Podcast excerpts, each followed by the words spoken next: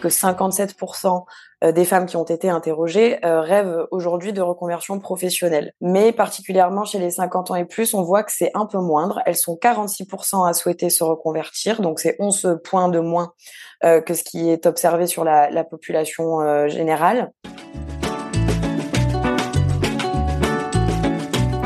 Vous écoutez le 35e épisode de PLAF, le podcast dont l'objectif est de faire entendre et de combattre les discriminations dans l'emploi subies par les femmes dès l'approche de la cinquantaine. PLAF, c'est l'acronyme de Place aux femmes fortes.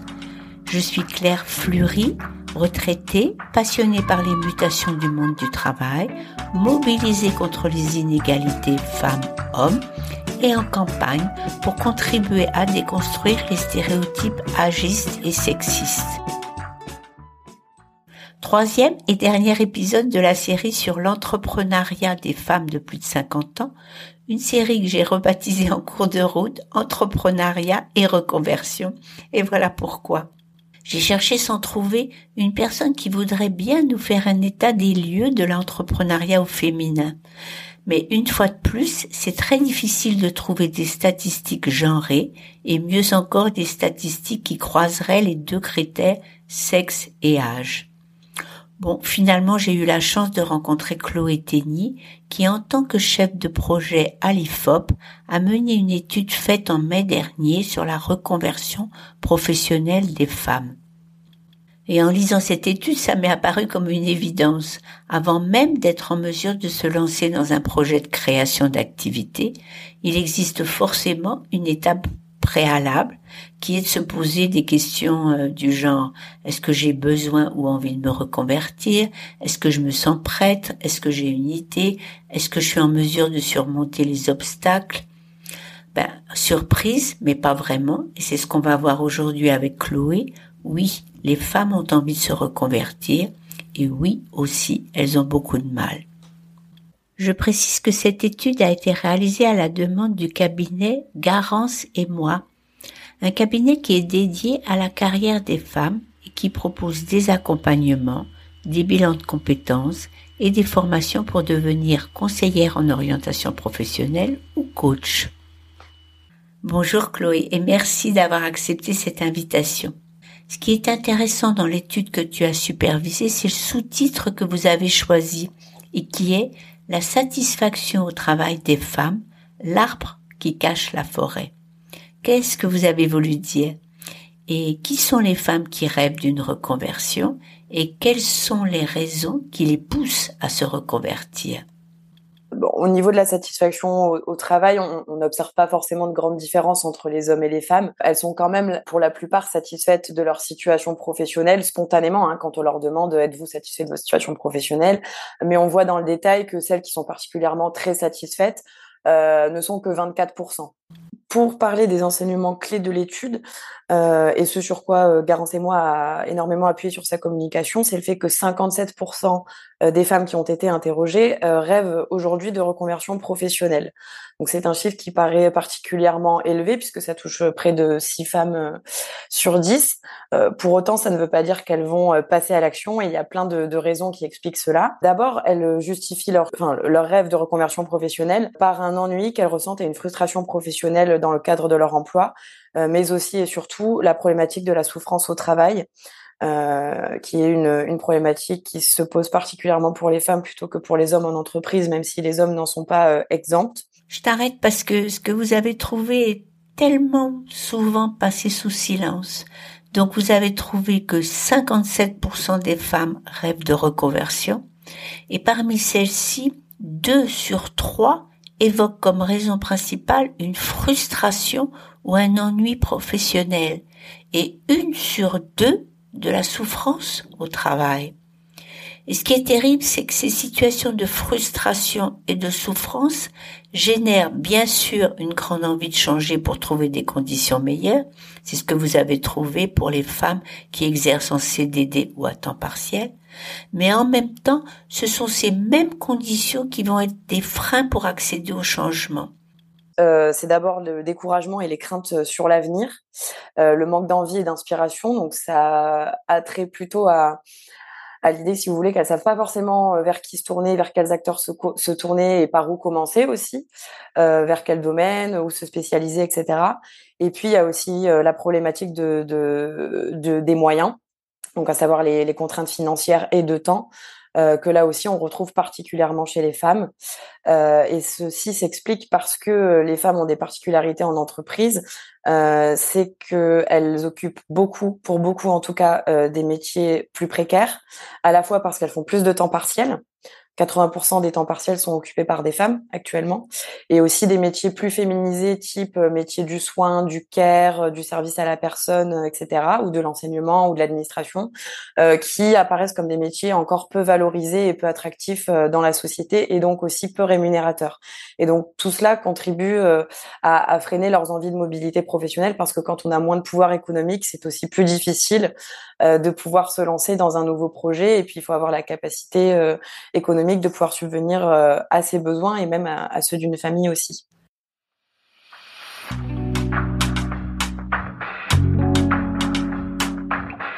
En plus de cette catégorie de femmes qui sont dans la précarité, vous avez identifié une seconde catégorie de salariés particulièrement insatisfaites, celles qui sont âgées de plus de 50 ans. Bon, il faut déjà savoir que les 50 ans et plus, les femmes en entreprise 50 ans et plus représentent 30% euh, euh, de la population euh, salariée femme. et elles dressent un petit peu les mêmes constats par rapport à leur à leur satisfaction professionnelle. On est à petit peu près sur le même ordre de grandeur, mais on observe tout de même qu'elles sont un peu moins satisfaites en général de leur situation professionnelle. Et dans le détail, ce qui va surtout jouer, c'est l'ambiance de travail mais aussi les possibilités d'évolution euh, professionnelle. Et ça, c'est dû justement au fait que, en tout cas en France, la spécificité de l'entreprise, c'est que euh, euh, les, les, missions et les possibilités d'évolution professionnelle sont pas forcément pensées autour de euh, ces, ces, personnes qui ont beaucoup plus de seniorité et donc arriver à un âge avancé avec de l'expérience en entreprise. Mais ça, c'est un constat qu'on peut aussi retrouver dans d'autres enquêtes et qui s'applique aussi aux hommes. Euh, vient la question de comment on stimule, comment on fait avancer euh, les personnes qui ont de l'expérience et comment on, on, on, leur fait découvrir de, de, de nouvelles missions en entreprise plutôt que de se dire on attend patiemment l'âge de la retraite. Et donc ça, forcément, ce sont des choses qui vont aussi jouer sur le moral, le fait de ne pas forcément euh, moins trouver sa place, en tout cas par rapport aux jeunes générations ou, aux personnes qui sont en plein dans, dans, l'âge de travailler. Et puis on a, elles sont aussi un petit peu moins épanouies au travail.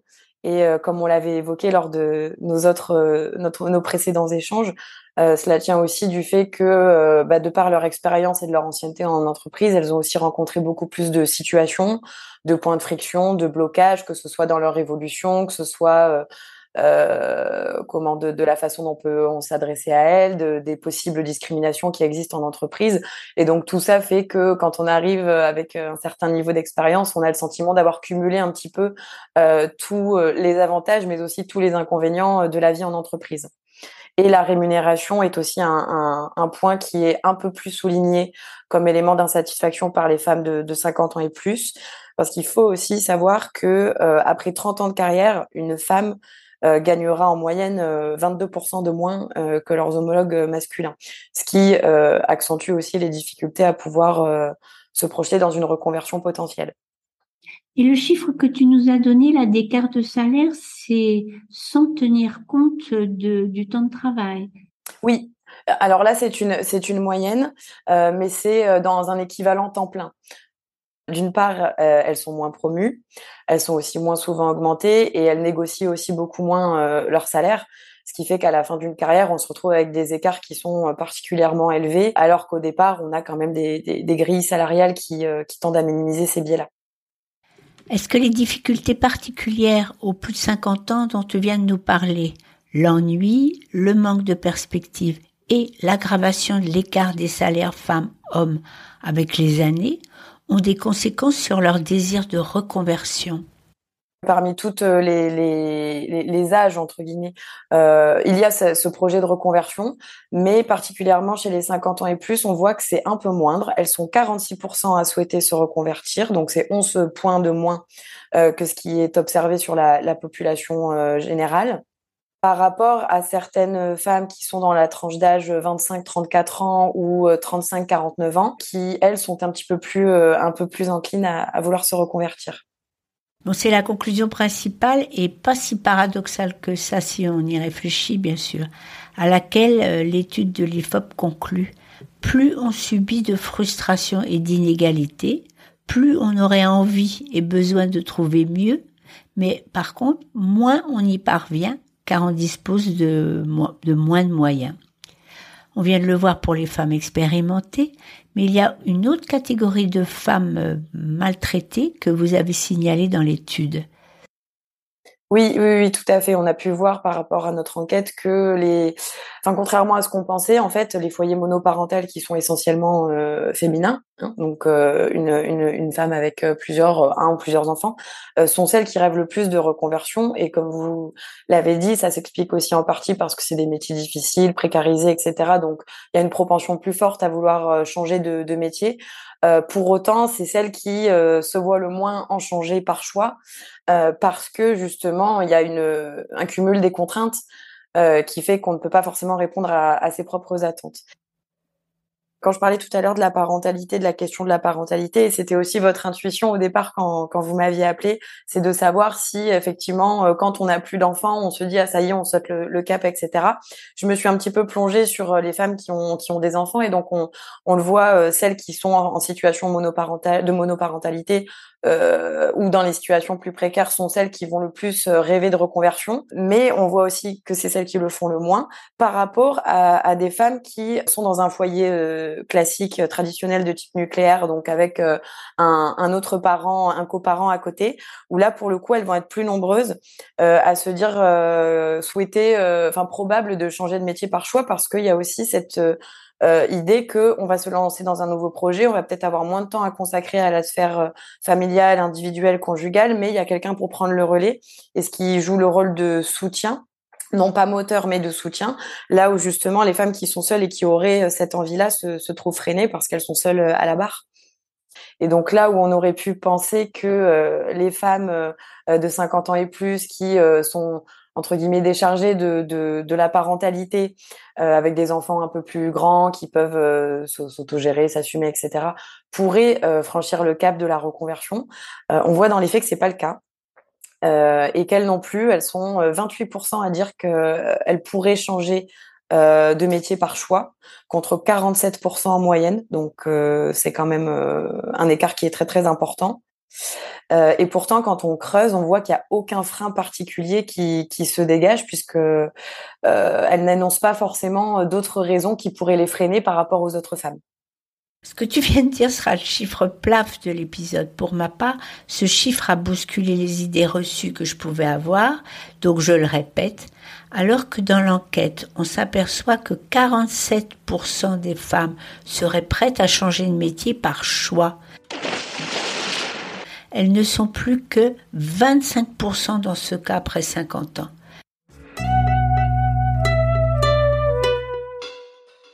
Est-ce que tu peux revenir sur les freins à la reconversion que vous avez identifiés dans l'étude? Pour, euh, pour l'ensemble de l'échantillon, ce sont exactement les, mêmes raisons qui sont revenues. C'est d'abord le découragement et puis les, craintes sur l'avenir. Donc c'est un petit peu cette, euh, euh, difficulté à se projeter, euh, parce qu'on ne sait pas forcément euh, vers quelles ressources se tourner, etc., comme on l'a on l'a évoqué un petit peu plus avant.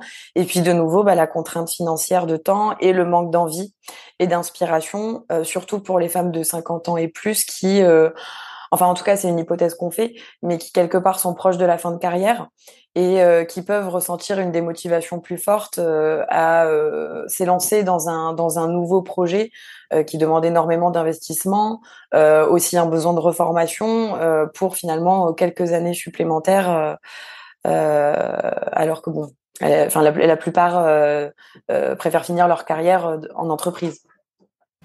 Est-ce que vous avez pu mesurer le poids d'autres particularités, euh, cette fois-ci d'ordre culturel, et qui éventuellement ont été intériorisées dans la tête des femmes?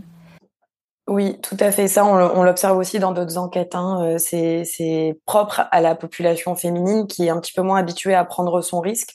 On voit par exemple que dans d'autres études, les hommes vont être beaucoup plus euh, favorables euh, à lancer leur activité en auto-entrepreneuriat, euh, en freelance, etc., alors que les femmes vont être un petit peu plus réticentes parce que justement, il y a cet argument de bah, il faut que l'activité fonctionne, euh, il faut des revenus euh, et euh, il faut absolument que le projet aboutisse. Et donc, sans cette sécurité qui est la principale demande des femmes aussi, parce qu'elles ont beaucoup plus de contrats courts, de CDD, etc., sont une demande forte auquel, pour l'instant, les projets de reconversion et d'entrepreneuriat ne peuvent pas répondre.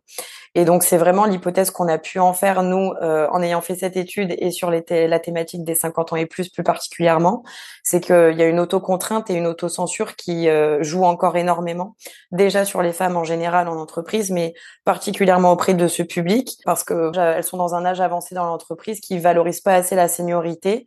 Euh, hormis l'ancienneté qui peut donner accès à un petit peu plus de responsabilité, de rémunération, etc. Euh, et, et, du coup, c'est déchargé de, la charge parentale que, peut constituer euh, un foyer, des enfants, etc. Elles n'ont pas pour autant euh, l'idée de se dire j'ai du, du temps pour pouvoir me consacrer à un nouveau projet professionnel. Une dernière question, Chloé. Est-ce que vous avez pu faire apparaître des besoins qu'expriment les femmes? Est-ce que quand elles pensent reconversion, elles pensent que elles trouveraient des soutiens qu'elles n'ont pas, par exemple? Alors, nous, on n'a pas forcément parlé de besoins, euh, mais on, a, on les a interrogés sur euh, ce qu'elles venaient vraiment chercher euh, dans leur reconversion professionnelle et quels étaient leurs souhaits. Et ça rejoint aussi la façon d'y arriver et les, les moyens qu'il faut mobiliser. on parlait beaucoup d'épanouissement personnel et professionnel. Ça va être plutôt l'idée de trouver un travail où on peut plus facilement concilier sa vie personnelle et sa vie professionnelle, euh, ce qui a notamment été beaucoup euh, dans les dernières tendances euh, sur le marché du travail ces dernières années avec l'essor du télétravail suite à la crise sanitaire. Et c'est vrai que ça a été un, un élément qui aujourd'hui euh, fait partie des exigences pleines et entières des salariés ou du moins de, de, de ceux qui peuvent pratiquer le télétravail. Euh, donc dans l'envie de reconversion, il y a, y a ça qui joue énormément. Et puis cette idée de ce qu'on a appelé d'empowerment et, et, de leadership, euh, qui est euh, de, de, de, pouvoir quelque part aussi apprendre euh, à se sentir euh, en maîtrise de, de, son propre sujet, ce qui est aujourd'hui euh, plus difficile dans, dans, une structure très hiérarchique établie dans l'entreprise. Et je pense que c'est par là qu'il faudrait commencer aussi, c'est-à-dire que pour aider les femmes à sauter le cap de la reconversion, euh, et c'est tout l'objet hein, du travail de, du client Garance et moi, c'est de pouvoir entre guillemets les conditionner à se sentir euh, actives, mais aussi capables euh, de pouvoir euh, faire ces, différentes étapes et être capable de mener un projet à bien à la fois dans sa construction et dans la, réalisation d'un nouveau projet.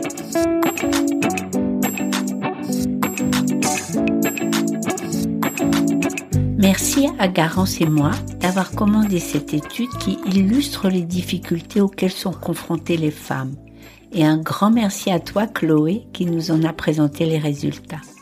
J'aimerais pour terminer citer le texte de présentation que tu as rédigé pour le site de l'IFOP. On voit ainsi clairement se dessiner un dilemme dans les aspirations professionnelles des femmes entre sécurité et mobilité en lien avec un vécu professionnel plus dégradé, physiquement et psychologiquement chez les femmes que chez les hommes. Dilemme, le mot est prononcé. Les questions qui leur ont été posées sur l'envie et la possibilité de se reconvertir ont mis en lumière combien leur vie au travail est entachée de stress, de souffrance et de nombreuses insatisfactions, malgré certaines avancées pour les générations les plus jeunes.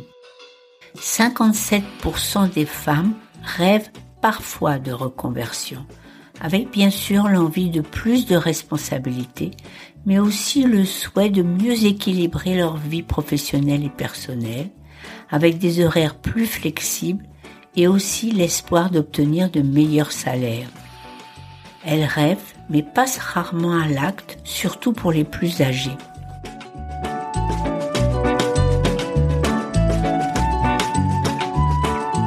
C'est la fin de cette série sur l'entrepreneuriat des femmes de plus de 50 ans. Je l'avais commencé avec Valérie Offenberg qui incarne une belle success story de création de société à 58 ans passés. Je l'ai poursuivi avec Kim Salmon, qui s'est investi sur l'incubation de porteurs de projets de plus de 50 ans. On aurait pu en déduire que se mettre à son compte passé 50 ans est une ligne de mire convoitée par les salariés, déçus de leur travail dans la dernière partie de leur vie professionnelle. Mais en fait, il n'en est rien. Parmi les femmes qui déclarent vouloir se reconvertir, seule une sur trois pense fonder son entreprise ou devenir freelance. Par ailleurs, le manque de temps et les contraintes financières, le découragement, le manque de confiance, la peur du risque restent des freins très forts. J'en ai conclu qu'il reste infiniment de chemin à parcourir, du boulot pour les coachs qui proposent des bilans de compétences et du boulot pour les féministes qui s'attachent à revendiquer de meilleures conditions de travail pour les femmes et une répartition plus égalitaire des tâches domestiques. Le mois prochain, on change de sujet. Rendez-vous le 8 novembre. Si vous voulez ne pas manquer d'épisodes, abonnez-vous sur le site plafpodcast.fr. Plaf Podcast L'infopodcast est en un seul mot. En attendant, bonnes vacances à ceux qui ont la chance d'en prendre et à très bientôt.